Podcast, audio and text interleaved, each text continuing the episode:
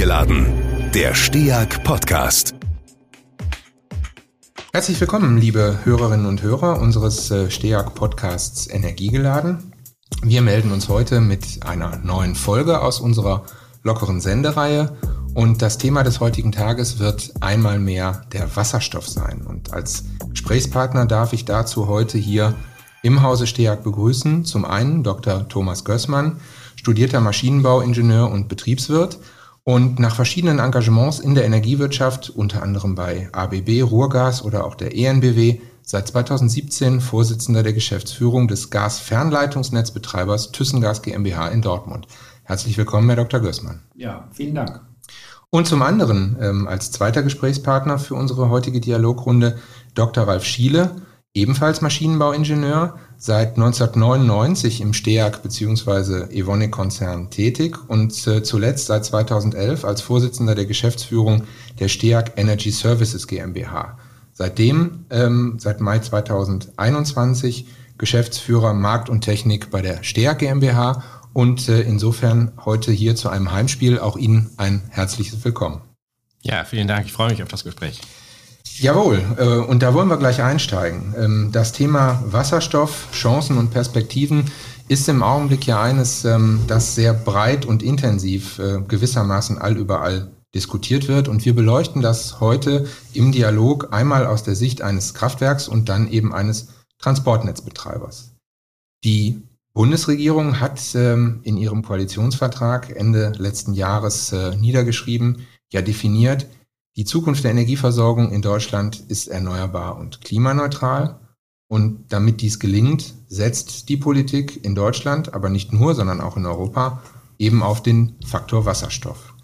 Aber bis das soweit ist und ähm, der Hochlauf der Wasserstoffwirtschaft äh, erfolgen konnte, wir sprechen gleich intensiv darüber, ist oder war ja die Aufgabe eigentlich dem Erdgas zugedacht, als Brückentechnologie den Übergang vom Hier und Jetzt in eine emissionsfreie Energiezukunft zu ermöglichen. Und nun müssen wir angesichts der aktuellen weltpolitischen Lage natürlich eingangs doch einmal fragen, welche Auswirkungen hat der russische Überfall auf die Ukraine ähm, auf die Zukunft der deutschen Energieversorgung und ähm, ist Erdgas als Brückentechnik damit aus dem Rennen und was bedeutet das am langen Ende für den Übergang zur Wasserstoffwirtschaft? Ja, vielleicht übernehme ich das erstmal, Herr Gößmann. Ähm, also diese Ereignisse, der Krieg in der Ukraine, das macht uns sicherlich alle extrem betroffen. Und natürlich war das eine Entwicklung, die war so nicht vorherzusehen und hat jetzt enorme Auswirkungen auf mhm. die Energieversorgung in Deutschland, Europa und letztlich ja Auswirkungen auf Preise von Gas auch durchaus weltweit. Ich glaube, das Thema Versorgungssicherheit, was wo wir uns vorher ein Stück weit in, eben in, in, in, in guten Händen sahen, das spielt jetzt eine ganz andere Rolle, als es zuvor getan hat. Mhm. Das wird aber nichts daran ändern, dass der eingeschlagene Weg zur Dekarbonisierung der Energiewirtschaft in Deutschland, dem Ausstieg aus der Kohle als äh, einen wesentlichen Beitrag zur Stromerzeugung, äh, dass der äh, sozusagen in Frage gestellt wird. Mhm. Es ist jetzt eine Verzögerung dieser Entwicklung. Wir werden unsere Lieferketten für Erdgas diversifizieren müssen. Wir müssen neue Quellen für uns erschließen, die wir so nicht zugänglich haben. Ich komme gerade aus einem Gespräch, wo es um LNG-Terminals in Deutschland geht, die wir im Moment noch gar nicht haben. Hm. Das heißt, wir werden die Versorgung mit Erdgas verändern. Wir werden uns nicht mehr auf äh, so stark auf einige wenige Länder verlassen wollen in Zukunft. Für die Zwischenzeit, bis wir das geleistet haben, bietet Kohle, die Kohleverstromung eine Möglichkeit, die Versorgungssicherheit zu gewährleisten. Aber der Weg aus dem Ausstieg aus der Kohle, der bleibt bestehen und damit auch in eine Wirtschaft, wo wir Erdgas als Brücke einsetzen und dann zukünftig anderer Energieträger, erneuerbare Energien und möglicherweise auch Wasserstoff eben eine große Rolle mhm. spielen wird. Wir bauen also die Brücke ähm, zur großen Brücke mit der Kohle jetzt ähm, zunächst mal, um dann wieder auf den altbekannten mhm. Pfad zurückzukehren. Ja. Herr Gößmann, wie sieht das aus Ihrer Perspektive aus? Ich sehe das ganz genauso, Herr Schiele. Ähm, ich glaube, die Herausforderungen werden natürlich größer. Ähm, aber mit dem Ukraine-Krieg hat sich unser Koordinatensystem dramatisch verschoben. Ähm, weiterhin glaube ich, dass wir an dem Ziel, nämlich der äh, Klimaneutralität, auf jeden Fall festhalten müssen. Und jetzt gilt es anhand der neuen, neu gesetzten Rahmenbedingungen, äh, dieses Ziel weiter zu verfolgen. Und hier ist Pragmatismus angesagt. Das heißt, die deutsche Ingenieurtugend, äh, wir haben Probleme, zwei, nämlich ähm, die Klimaneutralität und das zweite ist der, die Diversifizierung der Quellen. Das müssen wir lösen. Das müssen wir lösen, damit unsere Volkswirtschaft keinen Schaden nimmt. Äh, dazu braucht es alles Mögliche. Dazu braucht es gesetzliche und regulatorische Voraussetzungen, gerade für den Ferngasnetzbedarf. Und ähm, ich denke, dass die Branche auch bereit steht und in der Lage ist, die Rahmenbedingungen für einen schnellen Wasserstoffhochlauf dann mhm. auch am Ende hinzukriegen. Ähm, also wir müssen jetzt wirklich auch ins Tun kommen. Reden hilft nicht weiter, Zielsätze helfen auch nicht weiter, sondern äh, wir müssen in der Tat äh, unsere PS auf den Boden bringen. PS auf den Boden bringen ist ähm, ein schönes Stichwort. Ähm, wenn man äh, sich in ein Auto setzt, idealerweise, um im Bild zu bleiben, ein Elektromobil bestenfalls, ähm, um sich auf den Weg zu machen, dann braucht man eine klare Vorstellung davon, wo man eigentlich hin will und ähm, was sozusagen das Ziel der Reise ist. Ähm, wenn Sie beide sich mal in die Situation hineinversetzen, auf die Landschaft, äh, die Energieerzeugungs- oder die Energiewirtschaft in Deutschland insgesamt zu schauen, im Jahr 2040. Wie wird, äh, wie wird es da aussehen? Wie wird sich das äh, aus der heutigen Perspektive im Gegensatz zum aktuellen Stand verändert haben? Wo mhm. werden die Veränderungen besonders spürbar sein? Mhm. Ja, also ich glaube wirklich, dass diese zukünftige Energiewelt deutlich dezentraler aussehen wird, wesentlich natürlich stärker auch von, von der Erzeugungsseite von regenerativen Energien geprägt sein wird. Mhm. Wir kommen auch in eine strombasierte Wirtschaft im Grunde. Ich meine, wir sehen überall äh, der Wärmepumpen, äh, wir haben Elektromobilität. Wir werden aber auch diese Nutzung des Digitalisierung, das wird Einzug halten. Also ich glaube, dass wir ein System haben werden, was auf dezentraler Ebene, also auf Verteilnetzebene, sich teilweise selber steuern wird, auch untereinander steuern wird, wo wir mhm. Verbraucher und Erzeuger in Einklang bringen. Und äh, gestern hat äh, Mercedes-Benz äh, das erste autonome Auto, was jetzt auf der Straße alleine fahren kann, zwar nur mit 60 km/h, aber mhm. immerhin, also ohne Eingriffe.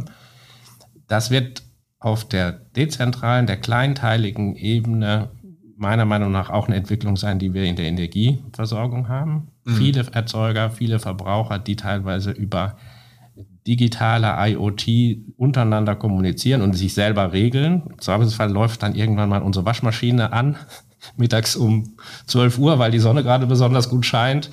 Und, und dann läuft der Trockner auch noch. Also ich glaube, das, das wird passieren, dass sozusagen die, der Verbrauch der Erzeugung deutlich stärker angepasst wird. Und nur so glaube ich auch, dass wir ähm, sozusagen in dieser regenerativen Energiewelt mhm. zu diesen sehr hohen Anteilen regenerative Erzeugung kommen können. Mhm. Wenn ich vielleicht da noch ergänzen darf, also sicherlich wird die Bedeutung des Gases etwas ähm, abnehmen, aber wenn man sich die aktuelle ähm, Energieversorgung ansieht, dann ist der Endenergieverbrauch ähm, äh, zusammengesetzt aus Elektronen und Moleküle. Und äh, die Elektronen machen einfach nur 20 Prozent unseres deutschen Energieverbrauchs aus. 80 Prozent sind die Moleküle. Und in Summe investieren wir größer 60 Prozent an Energie. Das heißt, jetzt zu glauben, dass wir bis 2040, was ja auch nicht mehr so lange hin ist, äh, das alles durch Eigenbedarf hinbekommen und auch auf eine All-Electric-World ähm, gehen, ähm, äh, da fehlt mir schlichtweg die Fantasie. Das heißt, die Moleküle und damit auch das Erdgas werden einen äh, Erdgas und später Wasserstoff äh, mhm. werden natürlich einen äh, signifikanten Beitrag zur, zur deutschen Volkswirtschaft und zur Energieproduktion leisten. Äh, wenn man sich mal anschaut, äh, wofür wird denn Gas gebraucht und heute Erdgas, morgen Wasserstoff, dann gibt es drei wesentliche ähm, äh, Elemente, die hier eine Rolle spielen. Ähm, Gas wird stofflich, energetisch und als Speicher gebraucht. Ähm, äh, wenn er eben stofflich gebraucht wird, dann kann er nicht durch Strom äh, substituiert werden, weil man braucht einfach dieses Wasserstoffmolekül, mhm. was dann durch alle möglichen anderen ähm, Moleküle dann ergänzt wird und am Ende dann auch in eine, ich sage jetzt mal, Wasserstoffchemie mündet. Ähm, es gibt die energetische Anwendung. Ähm, wir haben gerade über Wärmepumpe gesprochen, das ist sicherlich eines, aber wenn man dann in Richtung äh, Prozesswärme geht, die ja für die deutsche Industrie auch wichtig ist, dann wird es schon schwieriger, das über äh, sag mal, Elektroheizungen dann hinbekommen. Mhm. Und äh, ich glaube, ein Element wird in der Diskussion immer sehr ähm, ähm, wenig beachtet, nämlich ähm, das Element der Speicherfähigkeit. Im, äh, in Wasserstoff, in Gas grundsätzlich kann man große Mengen an Energie speichern, die wir natürlich auch äh, in dem Zusammenspiel mit den Elektronetzen oder mit den Stromnetzen dann brauchen, wenn eben gerade äh, weder Wind noch äh, weder Wind weht noch Sonne scheint. Und äh, die berühmte Dunkelflaute, die kennen wir nun alle. Und ähm, heute sprechen wir inzwischen von der kalten Dunkelflaute, nämlich wenn es im Winter ist und wir dann eben auch ähm, ähm, Wärme für unsere Wohnungen dann benötigen. Mhm. Was ja deutlich wird, ist, ähm, es gibt ähm, einen, einen großen Bedarf ähm, an Wasserstoff, wenn der für so viele unterschiedliche Anwendungsfälle in Zukunft mhm. ähm, als äh, Lösung oder als äh, Alternative zu äh, bisherigen ähm, eher emissionsstärkeren Energieträgern äh, gedacht wird. Da stellt sich natürlich dann die Frage, äh, wo kommt der Wasserstoff denn dann her, den wir für so ganz unterschiedliche Anwendungsfälle ähm, benötigen. Die ähm, Wasserstoffstrategie hat ja einen Ausbaufahrt vorgezeichnet. Aber ähm, da war ja schon bei Veröffentlichung äh, vor jetzt bald zwei Jahren eigentlich erkennbar, der für Deutschland inländisch geplante Ausbau an Erzeugungskapazität, der würde ja perspektivisch nicht reichen. Also wo sind die Alternativen und wie, wie kommt man an die Mengen, die man benötigt, um die Volkswirtschaft insgesamt umzustellen?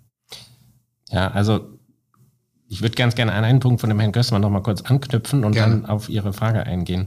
Ich glaube, die Bedeutung des Erdgases oder dann auch eines Ersatz, eine, ein Ersatzmolekül sozusagen des Wasserstoffs in der Wärmeversorgung, in der, in der stofflichen Versorgung und auch als Speichermedium, das ist natürlich zentral. Und das ist, dadurch wird auch die Zukunft von dem Wasserstoff natürlich bedeuten, also bedeutend, welchen Stellenwert das im Grunde hat, weil ohne so ein Element äh, wie Wasserstoff kommen wir auch von Erdgas nicht, mhm. nicht weg. Gerade in der Wärmeerzeugung äh, oder eben auch in der stofflichen Verwertung. Wir sehen das ja auch.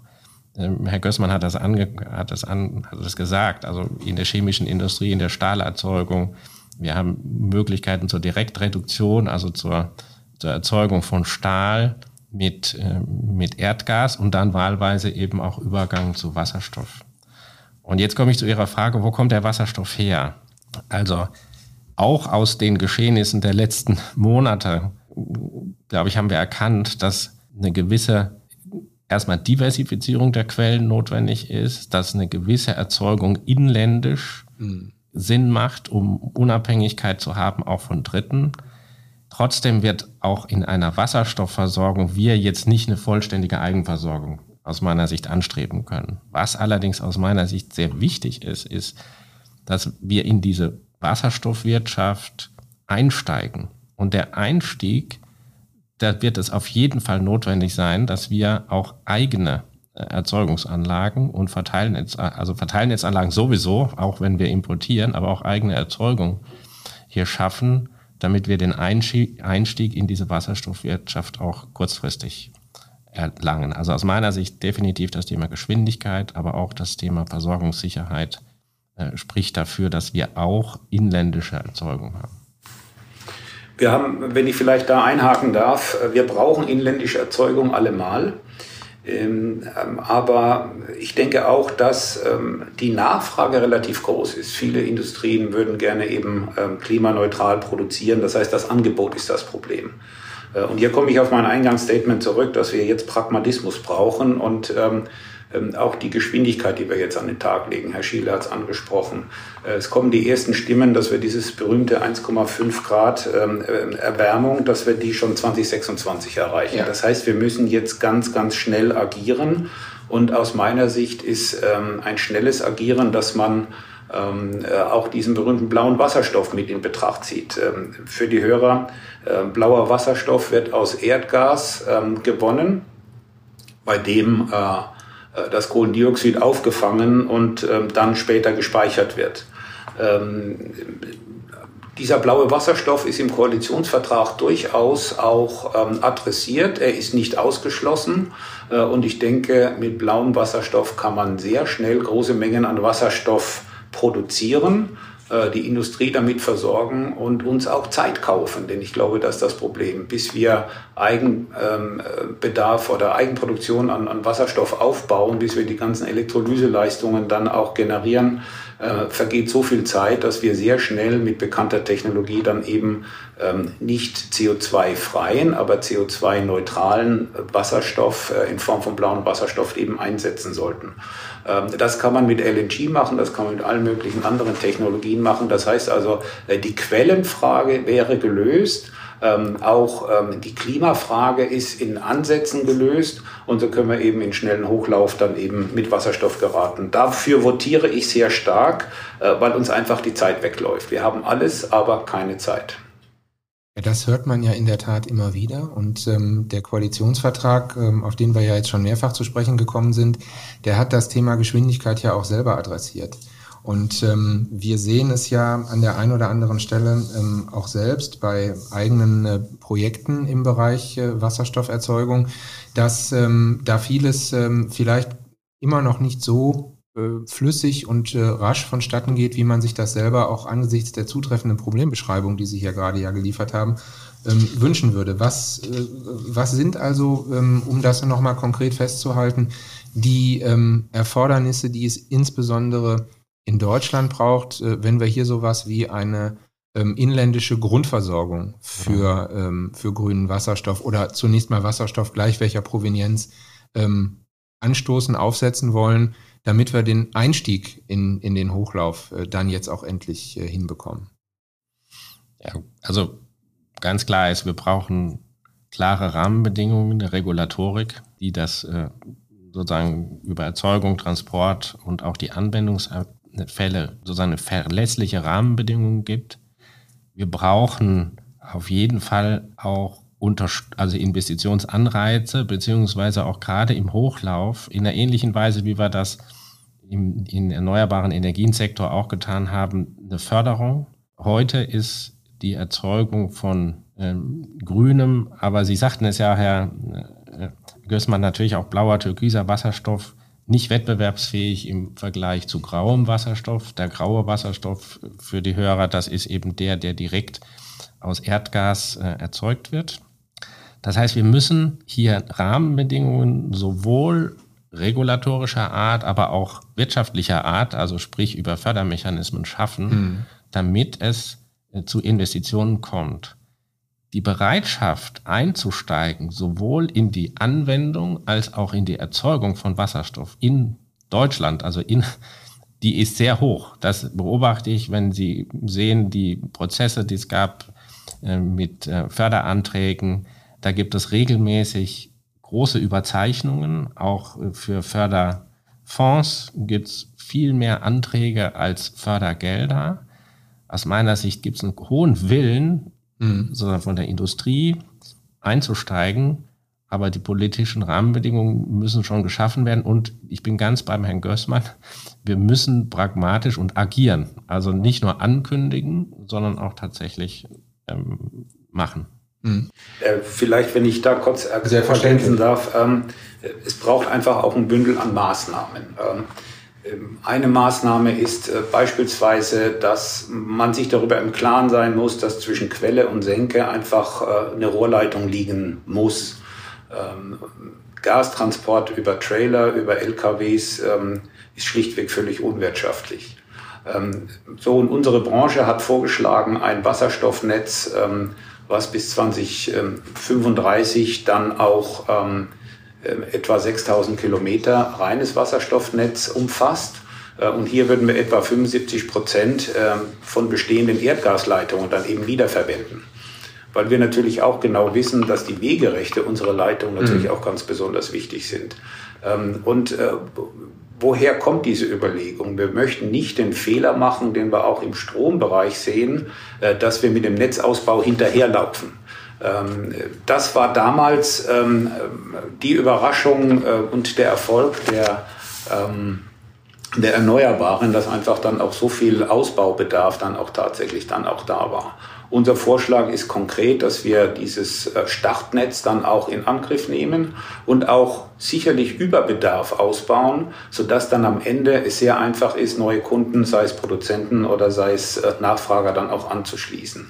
Ähm, diese Vorschläge liegen vor und wir würden gerne in die Realisierung gehen und auch volkswirtschaftlich sinnvoll. Ich glaube, das ist auch ein Thema, mhm. was wir nicht vergessen sollten, äh, mit einer Wiederverwendung von 75 Prozent unserer Rohrkörper und unserer Leitungstrassen dann auch in diese Wasserstoffwirtschaft einzusteigen. Und dazu gehört, Herr Schiele hat es gesagt, ähm, dazu gehören natürlich die regulatorischen Rahmenbedingungen, äh, Klarheit, Rechtssicherheit, äh, dass jeder sich diskriminierungsfrei anschließen können. Das ist das, was wir äh, seit Jahrzehnten äh, aus dem Gastransport kennen. Das gerne würden wir gerne in die Wasserstoffversorgung dann auch transportieren. Und so glauben wir, dass wenn diese Rahmenbedingungen gesetzt sind, dass ähm, auch der Markt sehr schnell hochkommt. Und erlauben Sie mir noch einen, ähm, eine Bemerkung. Äh, es geht jetzt um äh, den Bau des LNG-Terminals und den Bau der Anschlussleitung. Ähm, hier kommt aus der Politik, guck mal, wenn wir wollen, machen wir das in einem Jahr. Früher haben wir acht Jahre gebraucht.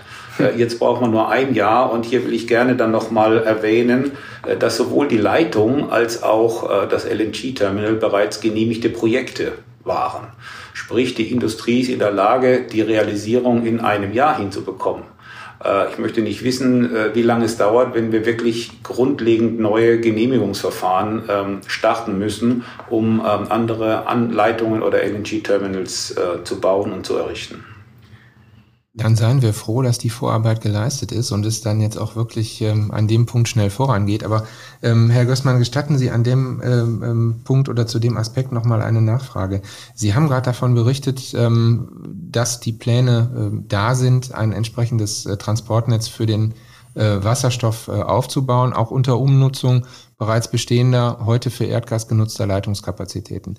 Ähm, können Sie vielleicht nochmal erläutern, was die eigentliche Herausforderung dabei ist? Ist das eher die Regulatorik der Umwidmung des Leitungskörpers oder gibt es da auch noch, ähm, sagen wir mal, Fragen der Technik und der Betriebsführung, wo vielleicht äh, die andere molekulare Beschaffenheit des Wasserstoffs, da heißt es ja immer, der ist etwas flüchtiger und ähm, insofern für die ein oder andere Leitung vom Material her nicht ganz so verträglich, wie es beim Erdgas ist, Stichwort Korrosion. Ähm, was ist da noch notwendig, ähm, damit diese Umnutzung ähm, in, auch in technischer Hinsicht ähm, reibungslos funktionieren kann? Ja, fangen wir vielleicht mal mit der Technik an. Ähm, also die Stähle, die Rohrkörper an sich sind sehr gutmütig, das haben wir überprüft und im Wesentlichen sind die auch in der Lage, umgestellt zu werden. Mhm. Ein bisschen komplizierter wird es bei ähm, aktiven Komponenten wie Verdichter oder ähm, ähm Dichtungen oder Messgeräten, ähm, die muss man natürlich umrüsten. Also ich will jetzt nicht sagen, dass das eine einfache Angelegenheit ist. Sie ist technisch sicherlich herausfordernd, aber schaffbar. Es gibt ja auch Wasserstoffnetze. Also es ist ja nicht so, dass wir jetzt mit Null anfangen, sondern es gibt in Deutschland einige hundert Kilometer eben Wasserstoffnetze äh, und ähm, über die schon seit Jahren dann eben Erfahrungen vorliegen. Also technisch machbar, anspruchsvoll, aber das bekommen wir hin. Ähm, die größere äh, Problematik liegt eben darin, dass ähm, ähm, die, der Betrieb, der Betrieb dieser, äh, dieser Leitungen, der, der regulatorische Betrieb dieser Leitungen nicht vernünftig geregelt ist. Mhm. Sprich, die Gasnetze und die Wasserstoffnetze sind unterschiedlich reguliert und gehorchen unterschiedlichen, ich sage mal, Rechtsauflagen. Äh, die schwerlich miteinander äh, zusammenzufügen sind.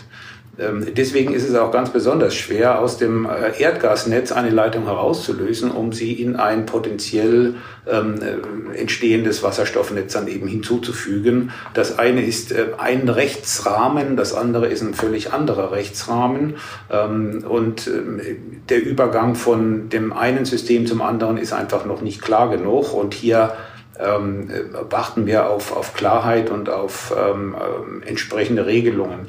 Unser Vorschlag war, äh, Wasserstoffnetze genauso wie Erdgasnetze zu regulieren. Äh, da sind wir aber ehrlich gesagt ähm, nicht angekommen, sondern die Politik, auch Brüssel, möchte gerne das als völlig separates System sehen. Also noch ein dickeres Bett, Brett zu bohren, äh, bis an der Stelle dann auch die Voraussetzungen ähm, geschaffen sind.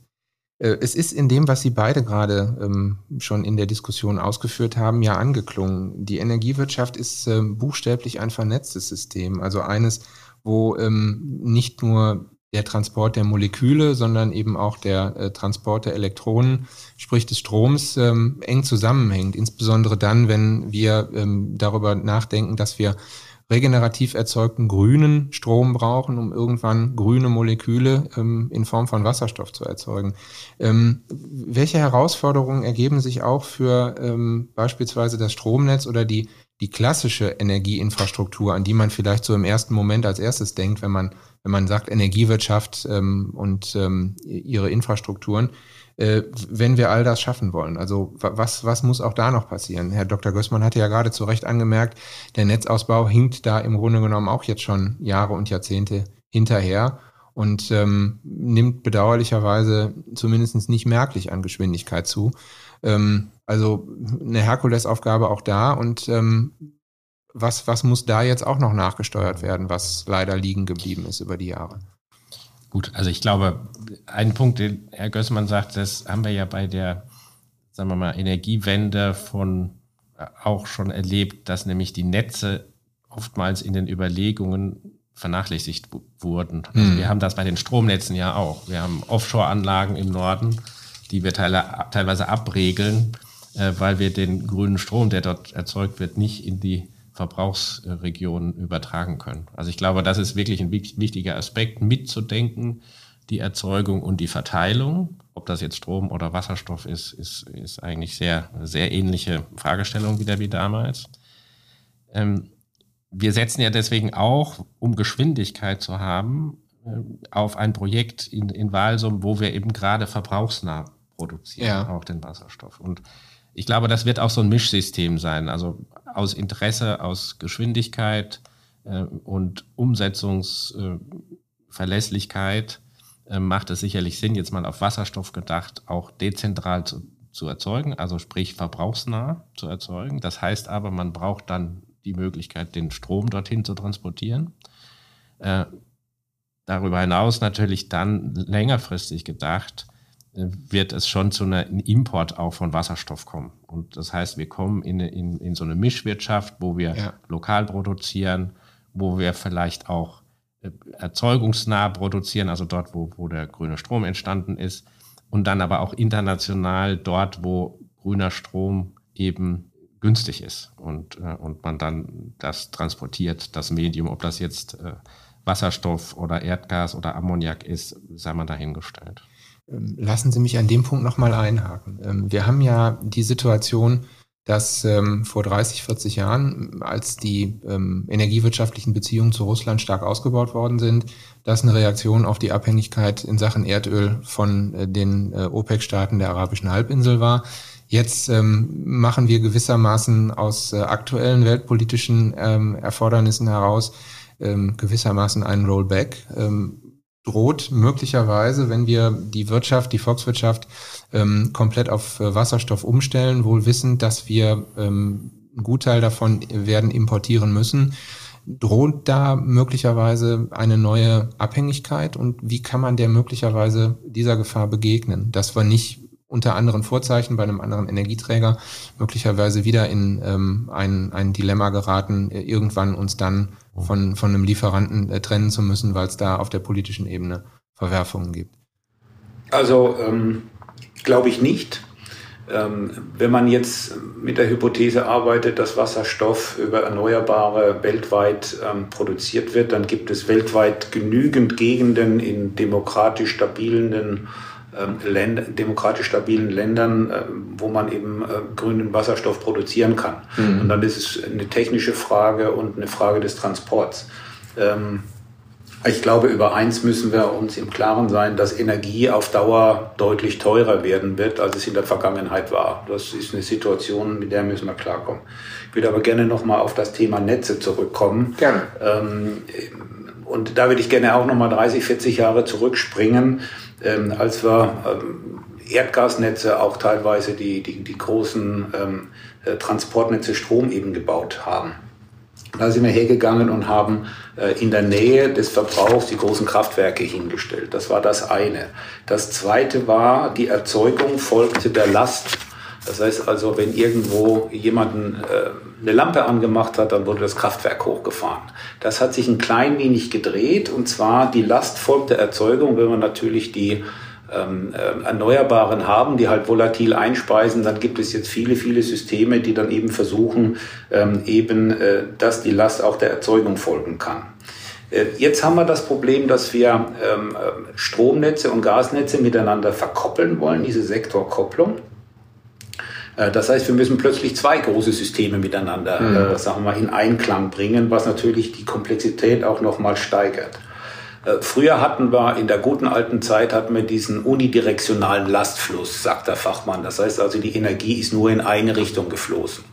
Ähm, heute mit den Erneuerbaren geht das äh, in zwei Richtungen. Das heißt also ähm, in, von den unteren Spannungsebenen in die höhere und genau in die andere Richtung. Ähnlich passiert es inzwischen ja auch im Gasbereich, wo wir äh, sagen wir, bei Biogasanlagen eine Einspeisung in unterschiedlichen Systemen haben. Das heißt also, ähm, die, äh, die Energietransportrichtung dreht sich um, ist völlig flexibel.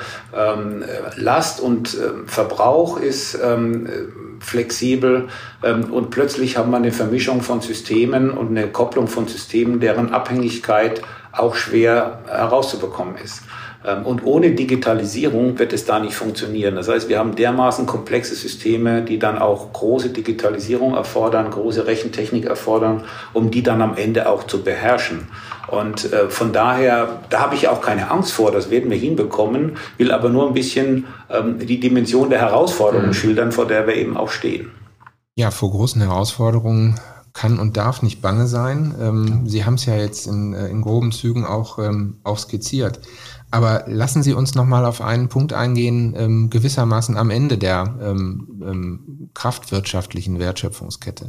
Ähm, Wasserstoff kann und soll perspektivisch ähm, Erdgas dann auch als Brennstoff beispielsweise in Großkraftwerken ähm, ersetzen, damit man, wir haben das äh, Mittel äh, oder die, die Möglichkeit, ähm, ähm, Wasserstoff eben auch als äh, Speichermedium zu nutzen, angesprochen, ähm, eine, eine grundlastfähige, ähm, emissionsfreie Versorgung zur Verfügung steht äh, in Fällen der Dunkelflaute oder aber, ähm, wie Herr Gößmann eben ja richtigerweise eingewandt hat, mit Blick auf die Wärmeversorgung einer kalten Dunkelflaute.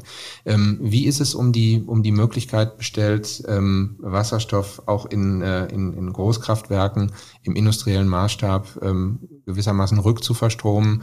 Was muss dafür ähm, an, an, an Vorleistungen auch technisch noch erbracht werden, damit wir da ähm, sozusagen den Switch vom vom, vom Erdgas zum Wasserstoff hinbekommen, denn ähm, eben habe ich schon mal angedeutet, die, die molekulare Beschaffenheit ähm, und damit die, die stofflichen Eigenschaften sind ja ein bisschen anders und insofern ähm, da wahrscheinlich auch noch Steuerungsbedarf.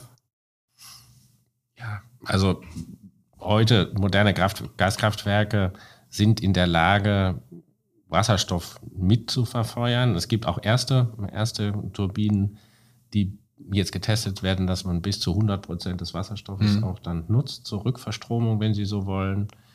In, in großen, hochmodernen Gas- und Dampfturbinenkraftwerken, wie sie heute, sagen wir mal, Marktregel sind, sind das aber noch Prozentsätze, da sind wir bei 5, 10, 15 Prozent. Dann wird es schwierig, weil in der Verbrennung des Wasserstoffes eben andere Temperaturen, also noch höhere Temperaturen entstehen und äh, in Summe auch eine andere Verbrennung. Das Heißt, heute könnten wir das noch nicht in diesem Maße, also nicht zu 100 Prozent machen. Perspektivisch wird das aber entwickelt und ich gehe fest davon aus, und das sind auch so die Zusagen der Hersteller, dass wir bis zum Ende des Jahrzehnts, Jahrzehnts dann für diese neuen H2-Ready Gasturbinen, wie wir die nennen, dann auch Umbausätze haben, sodass wir umsteigen könnten.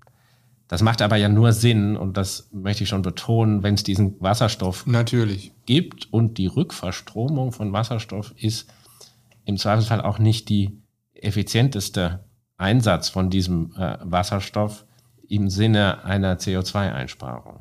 Weil im Zweifelsfall ist die stoffliche Verwertung zum Beispiel in der Stahlindustrie deutlich effizienter als wenn man jetzt Richtung Klimaschutz denkt, als die Rückverstromung. Aber natürlich wir werden auch als Unternehmen dort äh, parat sein. Aber ich denke, wir müssen auch, wenn man, wenn man jetzt klimaschutztechnisch denkt, die Kaskade des Einsatzes des Wasserstoffes, den wir dann zur Verfügung haben, sehr genau bedenken im Sinne eben maximaler Effektivität mit CO2-Einsparung. Mhm.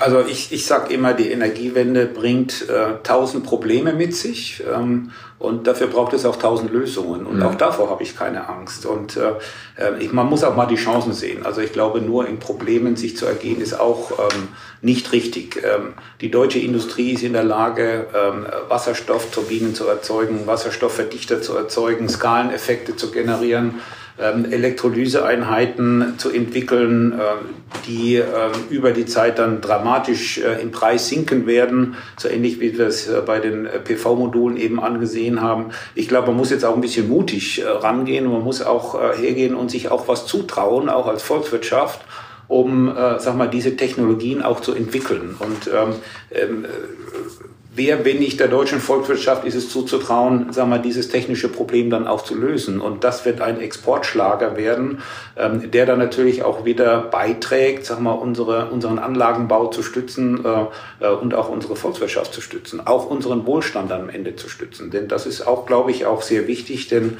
ähm, ähm, Energie, Energieverbrauch und Wohlstand hängen auch unmittelbar miteinander zusammen. Das ist eine schöne Perspektive. Wir wollen ähm, alle hoffen, dass sich das genauso entwickelt und dass das äh, sozusagen am Ende ein äh, der Wasser Hochlauf der Wasserstoffwirtschaft äh, ein sich selbst tragender Aufschwung wird von möglichst langer Dauer. Ähm, eine ähm, Ganz kurze Frage noch äh, zum Schluss, bevor wir zum Ende kommen. Ähm, Herr Dr. Schiele hat es gerade angedeutet, also ob ähm, Wasserstoff dann zur Rückverstromung im Großkraftwerk eingesetzt wird oder aber vielleicht effektiver an anderer Stelle eingesetzt ist, wenn man es aus der Perspektive der Klimabilanz betrachtet. Ähm, das rührt ja so ein bisschen an die Frage, die im Moment äh, immer sehr plastisch äh, gestellt wird, was, äh, welche Art von Einsatz ist prioritär? Und das wird dann gerne auf den auf den sehr ähm, handfesten Begriff gebracht, ist denn Wasserstoff jetzt eigentlich der Champagner oder das Tafelwasser der Energiewende? Ähm, wie würden Sie das einschätzen aus Ihren jeweiligen Perspektiven? Also aus meiner Sicht, das Wasserstoff darf nicht der Champagner der Energiewende bleiben, weil das würde aus meiner Sicht implizit direkt sagen, heißen, dass die Anwendung nur auf exklusive Anlässe beschränkt sein wird. Also muss es zum Tafelwasser werden wenn es eine relevante Rolle spielen soll. Und ich glaube, da würde ich ganz stark das unterstützen, was der Herr Gößmann sagte. Wir müssen das auch als Chance sehen. Und wir können äh, Skaleneffekte, wir, wir müssen eben alles daran setzen, dass genau aus diesem Champagner das Tafelwasser wird. Und dann wird die Energiewende äh, in Summe gelingen. Also Champagner der Energiewende suggeriert natürlich, dass man ihn sich nicht leisten kann oder nur in, außer, in außergewöhnlichen Situationen leisten kann. Und das ähm, äh, äh, lenkt uns, glaube ich, in eine falsche Denkrichtung, wenn man das eben hat. Für mich ist der, äh, ist der Wasserstoff der Schmierstoff der deutschen Industrie und nichts anderes. Und äh, da brauchen wir auch viel von. Ähm, und ich sage immer, ähm, gebt die Energiewende den Ingenieuren zurück. In der Tat. Und um in dem Bild zu bleiben, äh, wenn man zu viel Champagner trinkt, bereitet das ja mitunter auch Kopfschmerzen. Die will auch keiner haben. Also ähm, muss man sich den Kopf sprichwörtlich auch zerbrechen, um dann zu den Lösungen zu kommen, die Sie gerade ähm, ja schon in den Raum gestellt haben oder ähm, als wahrscheinlich ähm, ähm, vorausgesagt haben, wenn man die Ingenieure denn dann machen lässt. Ähm, Herr Dr. Gößmann, Herr Dr. Schiele, ich danke recht herzlich äh, fürs Gespräch. Das war ein sehr anregendes, sehr informatives Gespräch. Ich denke, auch die Hörerinnen und Hörer haben da die ein oder andere Facette zum Thema Wasserstoff ähm, jetzt äh, neu und äh, mal aus, äh, aus Hand, aus der Hand oder der Perspektive unmittelbar betroffener Akteure am Markt ähm, zur Kenntnis nehmen können. Als allerletzte Frage zum Schluss, das machen wir immer so mit den Gästen im Gespräch. Ähm, wir haben eingangs den, den weiten Blick nach vorne gewagt bis 2040. Aber ähm, zum Abschluss der kurze Blick. Wenn wir ähm, uns jetzt gemeinsam überlegen, wir sitzen in einem Jahr wieder zusammen und ähm, halten Rückschau, was ist in dem Jahr passiert? Ähm, was ist ähm, Ihre Erwartung, was ist Ihre Hoffnung, dass in den nächsten zwölf Monaten ähm, geschieht beim Thema Wasserstoff, dass wir sagen können, wir sind wirklich einen Schritt vorangekommen? Ich kann eigentlich nur einen Wunsch äußern. Mein Wunsch wäre, dass wir die Freigabe bekommen, unser ähm, Wasserstoffnetz zu starten ähm, und die ersten Leitungen dann auch umzustellen. Toi, toi, toi, das ist ein Wort. Herr Dr. Schiele. Ja, in ähnlicher Weise würde ich sagen, dass wir die Projekte, die wir angegangen haben, ist das in Walsum an unserem Kraftwerkstandort, aber auch in Fenne, wo wir ganz konkrete Wasserstoffelektrolyseprojekte vorantreiben. Wenn wir im Jahr zusammensetzen und sagen, da sind wir richtig weitergekommen, vielleicht sogar eine Investitionsentscheidung, sind wir in der Lage, eine Investitionsentscheidung zu fällen, dann muss ich sagen, wären wir richtig, hätten wir richtig Meter gemacht. Wunderbar, das ist ein Wort. In diesem Sinne, die Wünsche haben wir vernommen, ähm, die Hörerinnen und Hörer haben die auch vernommen. Wir werden das weiterverfolgen. Wir werden sicherlich noch das ein oder andere Mal äh, zum Thema Wasserstoff äh, miteinander sprechen, auch mit unterschiedlichen weiteren Gästen. Für heute darf ich mich äh, bei den Hörerinnen und Hörern für die Aufmerksamkeit bedanken, für ähm, unsere Gäste, dass sie uns ihre Zeit und ihre Expertise zur Verfügung gestellt haben. Und ich verbleibe mit äh, einem herzlichen Glück auf und äh, alles Gute. Bis dahin, auf Wiederhören. Vielen Dank. Vielen Dank. Energiegeladen, der STEAG Podcast.